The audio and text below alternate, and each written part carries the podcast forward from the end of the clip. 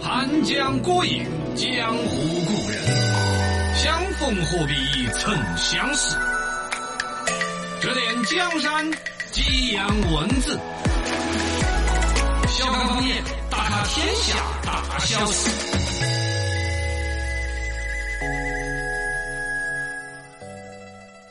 全球首档可以发弹幕的电台节目《小刚方言》，大家好，我是刚刚好的小刚刚。我是超级好的小草草。微信公众账号、微博账号关注“罗小刚刚好关注过后呢，可以在微信上面看到我们的电台直播，也可以发弹幕吐槽。”。现在我看到两个跟那个跟带货有关的新闻，什么？一个说是快手跟京东两个合作，然后把张雨绮拉起高了哈直播带货。哎快手的行动啊！啊啊！然后张雨绮姐姐带货吓人，嗯单场的首秀直接两千五百万人次的观看，带货达到二点二三亿。哦然后呢，浙江省什么网商协会都有网商都有协会了。啊，专门还成立了一个直播电子商务什么服务规范意见，是全国第一个电商行业啥子规范。啊你包括前两天说的是什么广州网红带货那种买房子都要优惠五十万呢、啊对，就当成一个人才目录啊。嗯电台主播他们就人才目 录，网红网红主播就是目录。哎，不，这个事情我是一贯以来都是一种调侃的。现在我突然发现，嗯，会不会所有人人家是瓜俩，人家不是大领导，人家不是大老板儿，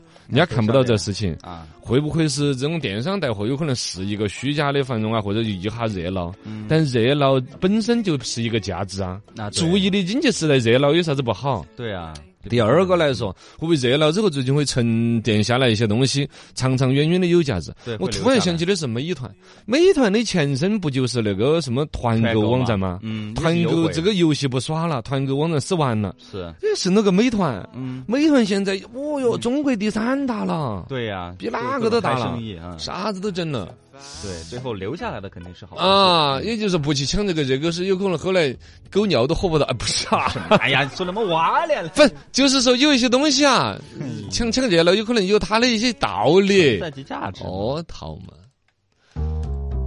来说说身边的新闻，呃，端午小长假将至了哈，将据同程旅行发布的报告显示呢，今年端午机票价格平均较去年便宜了百分之三十左右，嗯成都的住宿设施预订量也是居全国第四。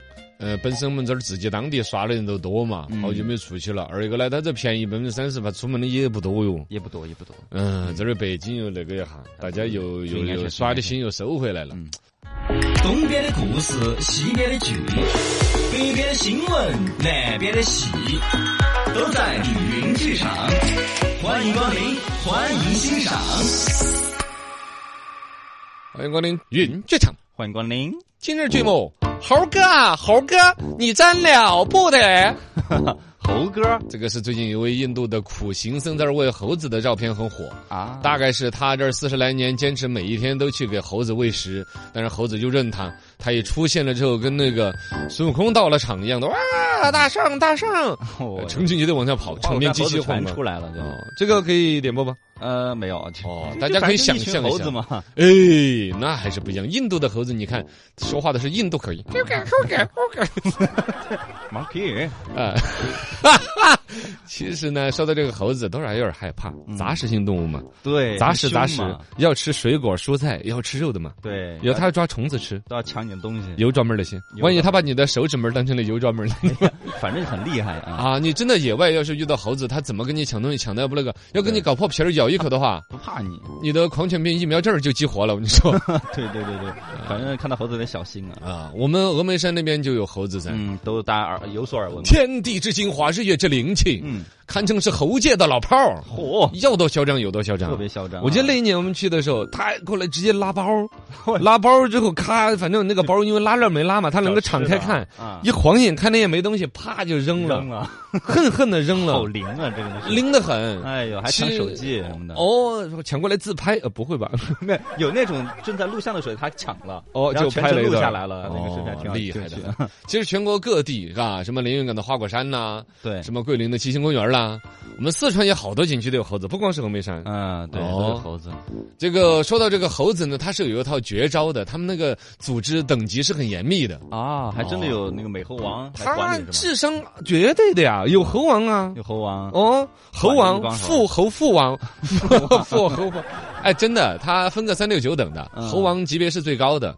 它整个在猴群里边就坐着等吃的，但是它打架呀，要把其他猴子都要打得服它才行。哎，对，是啊，然后所有的母猴子都归它那种，哦，倍儿有后宫生，特别多，哦，加后宫加猴三 千，啊，然后呢，跟人类啊管理员沟通也是它。啊，然后呢，猴后宫出名群稳定的吃喝啊，那些嗯有专门的河南的那个吼吼叫吼猴人，猴的，对对对啊有那种叫猴他的就是跟猴王之间有一套沟通的模式。啊，那个猴王反正还有点谈判那种，大概就能够通过吼发吼哨，然后怎么地，那个猴子就，就而且全国各地的猴子跟那个河南的吼猴人都能交流得了。哦他怎么就是那帮人呢、是祖传的手艺，啊，他能够对于猴子的基本语言交流啊，是能够达上某某一些沟通频率能达到一样的，啊，然后就说好几点几点每天来还是每个星期来， 哎呦，真就就来的嘛就。谈判啊，就在那。然后定期来，然后有游客，没有游客的时候，工作人员投食，保证这个猴子每天准时来上班。啊，然后这个景区就可以因此又开辟一个什么猴山的一个景点有组织有纪律啊！啊哎。呦，在游客界以前还有一个传说什嘛，么？就是峨眉山的说有猴子抢了手机，嗯然后那个管理员就去找那个猴王。啊， 专门找猴啊王哦，谈判呢，就那个哦，哎呀，猴王转过去就去找那个，嘿嘿嘿，还偷了手机， 就找到是是偷了手机，嗯然后偷了手机那个灰溜溜的就出来，嗯，手机在我这儿， 就真还的，给人家，我跟人家 那个，哎，就还过去了。 哎呦，这太灵性了！不知道真的假的哈，反正嗯说起来是津津乐道 的。哎呀，反正是有猴王嘛。 哦，这到峨眉山这些嗯个啊猴山那一段儿，其实大家尽量就绕着点儿啦，哎或者不要是去太挑逗。他他以为你是吃的啊之类的，对包括有些猴山的地方还有卖打猴棍的嘛，哦，专门有打猴棍呃的，不能打嘛，那是国家嗯二级保护动物啊就。你威打胁猴它子嘛打赢了，你能怎么着？你多光鲜 亮，你对说呀 是吧？打输了你就丢人，打赢了你人就进去了。哎也是，人家是国家二级保护动物，怎么 你都是，没错。没错但是呢，有个棒槌啊那些可以傍身，嗯，防着它。气势在那儿。哦，然后呢，尽量不要拿个塑料口袋拎着吃的那些，嗯他看得透，他扯得烂。嗯，你要么就不带吃的，要带吃的呢，皮包那些拉链拉紧了锁在里面，哦不看着人家眼馋，他也对就不祸害你。对对，就不要去惹猴子了。呃，不要去惹，不要。野生动物这种东西可以远观，不可亵玩焉。来，上课了，上课了，大家好，今天我的人设我是罗老师罗。老师来了，知之为知之，不知为不知。三人行，必有我师。欢迎罗老师。啊好了，玩儿些乖，玩儿些乖，罗老师啊，上课，老师好。同学们好。罗老师来跟大家上课了。嗯今天罗老师跟大家准备讲一讲高科技的知识。哦，呃，哲学啊、伦理啊、道德啊，嗯，我翻拿错 书了。讲悖论，白白白论不晓得大家有没有研究过哈？就是逻辑上头呢，推导出来互相矛盾的一个结果，但是又各自能够自圆其说。哎都有道理嗯就是两个东西都有道理，但两个东西明显又是相反哦有的，矛盾的这就是一个悖论。啊，在学术史上面，很多著名的一些悖论呐哦有，那哪是都是很烧脑的。是吗？各，位准备好你的脑花儿嗯，嗯来给你烧得交付的。哎呀，来上课了，上悖论课。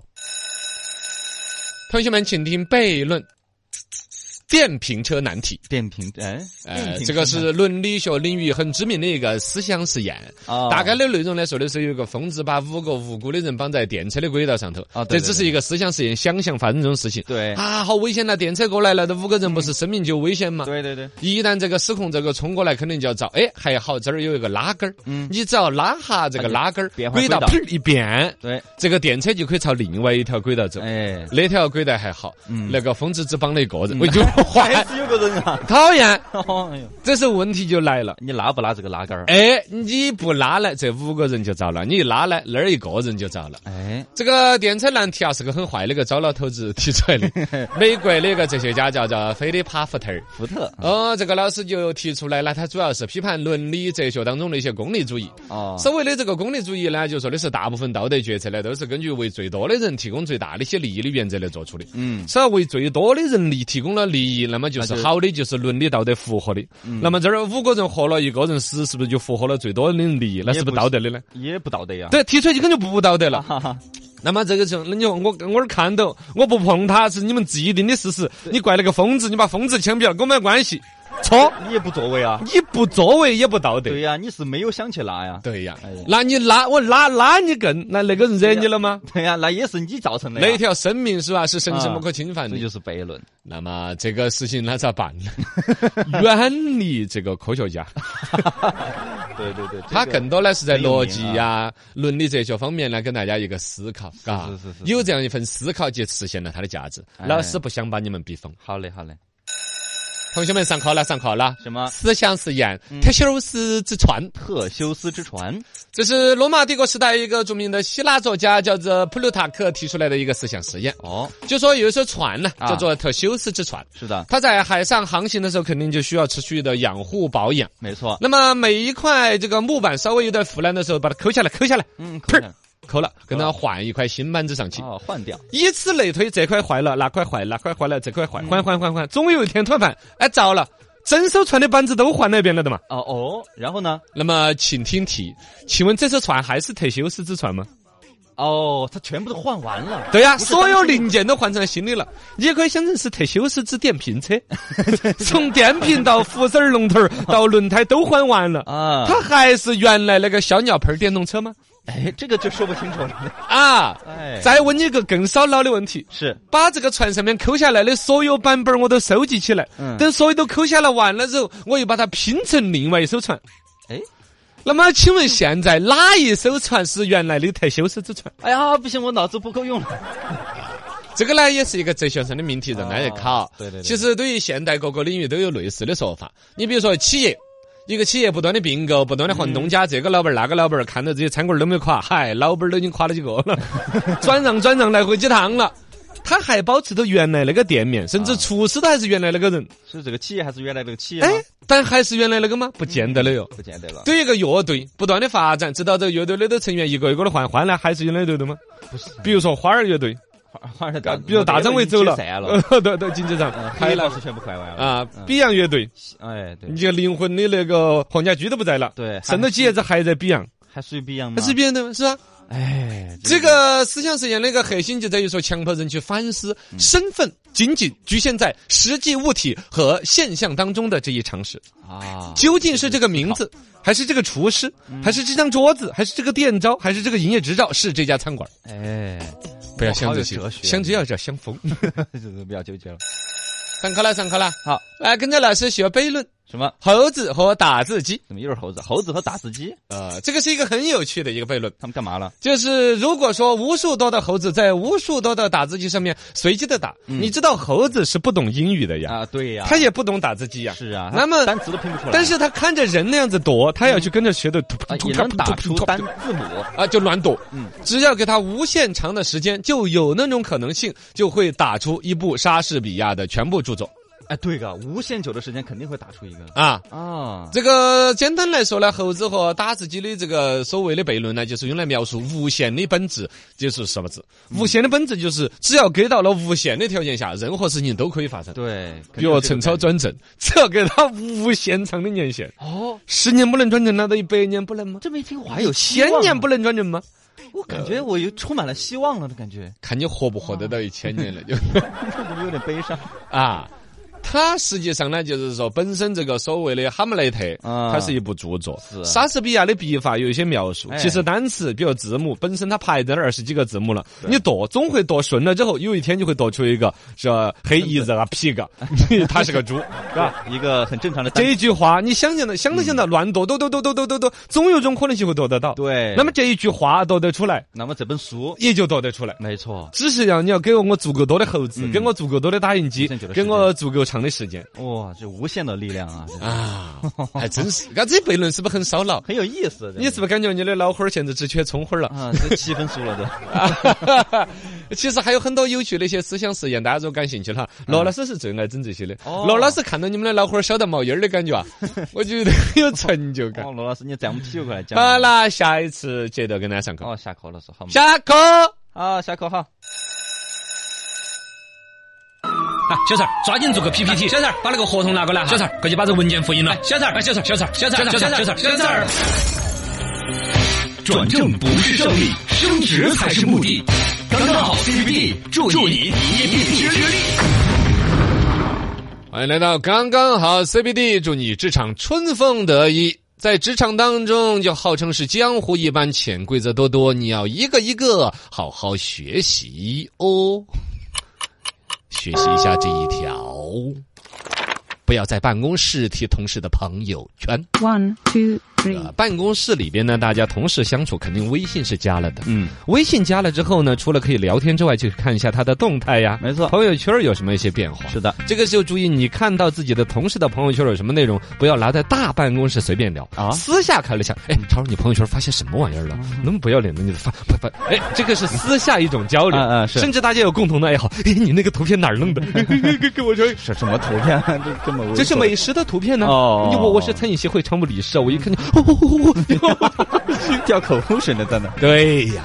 但如果说是其他的，你要在办公室里面说，哇、你那个就就朋友圈发那个什么好吃的，你也去吃了，怎么怎么样？哎哎这个你嗓子喊，有可能就把人际关系喊得很尴尬，啊，因为有可能你看得到，但隔壁遮到老王看不到，嗯也有可能老总儿看不到，哦他可能屏蔽了办公室里边不同的人。嗯哼，你这一嗓子喊，哎，是吗？超儿发了个好吃，我怎么没注意呢？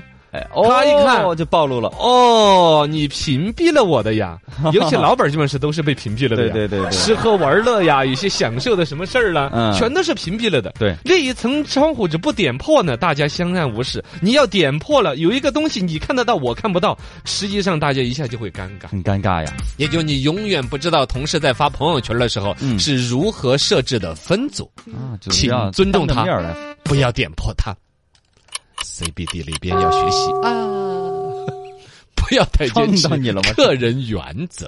啊不 One, 用太坚持 two, 个人原则。 three. 呃首先来说，道德底线，嗯，是你坚要持有的嘛，法律底线哎，肯定要遵也守的。必须要遵守的。但是有一些莫名其妙的个人原则， 嗯，你比如说，有的主持人就会有一些莫名其妙，就哎，我我作为一个主持人，我这辈子我是不可能舔话筒的哟。嗯，那你点一个 试试？啊， 我我我，这是我的底线。这是哦你的底 线。我就不能舔话筒， 我闻都不闻，我就一个话筒啊，一天从早间主持人播到晚间主持人， 哎哦呀那个口水飙的，我好这哇凉我就不具体说了，这主持人是个高危职 业。那其他呀，你像广告公司那些设计师啊、程序员儿呢，嗯你看到过那种动图吗？就是设计师在设计一个东西的时候，老板在边上指指点点。 啊，对， 设计师从底下拿把菜刀出来，你再说，我觉得你那个设计方案还可 以 那老板掏出掏把枪出啊来。。这个其实是一种调侃，有啊哪个人真的敢跟自己老板动刀的？但是就有那种较真儿的，有那种的，哥嗯，就对不起，我跟你讲，我可是科班出身的，我是美院儿的。哎，你居然要让我把红色和绿色那俩按到一起，你不晓得红配绿丑的酷啊！对呀，你 不懂啊，我是我专业我的。这是我的原则，嗯这我不坚持可能这什么颜色搭配 logo 太大了。啊，对对，你对你为什么这个手机要叫小米手机？那那么大一个 logo，我要设计一个芝麻牌的手机。嗨， 对，就不听老板的话嘛。啊，他就有有一些客户设计师啊，尤其带偏点儿艺术性质的、哎内容制造者，对，就会对某一个字体、某一个颜色、嗯某一种搭配，就说他他的人生的底线，我个人的原则怎么怎么样。其实你会弄得老本儿焦头烂额，你就开掉你呢，又又违反劳动 法；不开掉你，你那个老本，人家企业甲方不买单的嘛。对呀，人家包括甲方客给户钱啊服务人员那一边要去做多少解释工作，就为了你一个莫名堂。而嗯且最关键，你坚持的一个原则呢，有可能过了三五年之后，你就突然发现，哎，原来 logo 上面加硕大的字体如此的震撼 呀，是不是啊？对对对哦，原来红色和绿色搭配起来，居然有着震撼的一种美。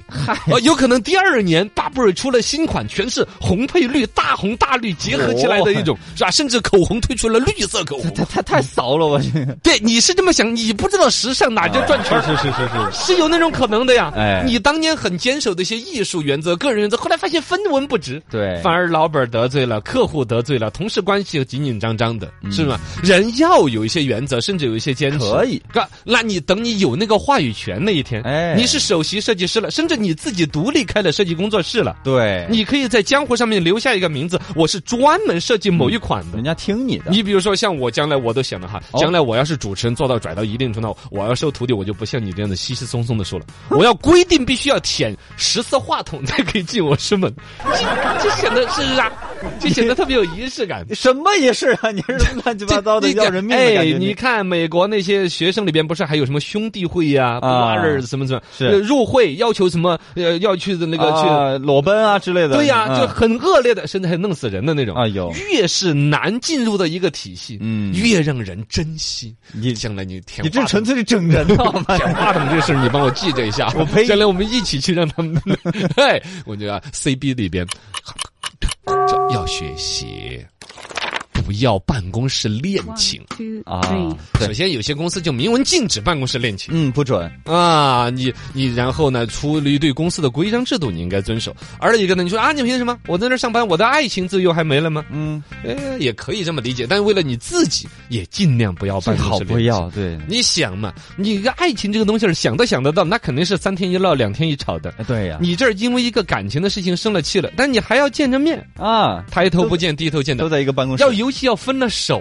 了，哦，尬尴尬了就，好尴尬必哟须。得走一个，当然，你说我们爱情，我们经得起考验的，我们肯定会走进婚姻的殿堂，那更完了。嗯，你两口子就是拴在一根绳上的蚂蚱。哎，公司效益好呢，两口子效益都好，两口子效益都好的话，它还存在说，呃，你你们两口子里边都有一个评的先进呢，你就不评先进的吧？哦， 嘎， 对这对好事儿你都捞不了，对坏事儿是你们两口子总要担一个呀，啊，嘎。对，然后如果公司效益垮了、破产 了，哦，两口子一起失业，都失业了，都差而且两个人放假的话，一起放假，生孩啊子一起坐月子，啊，那更完了反正都不好。对还有一个问题，跟同事的关系也会很尴尬。嗯，因为你看，现在同事之间，他说：“哎，亲爱的，把那个什么递给我一下。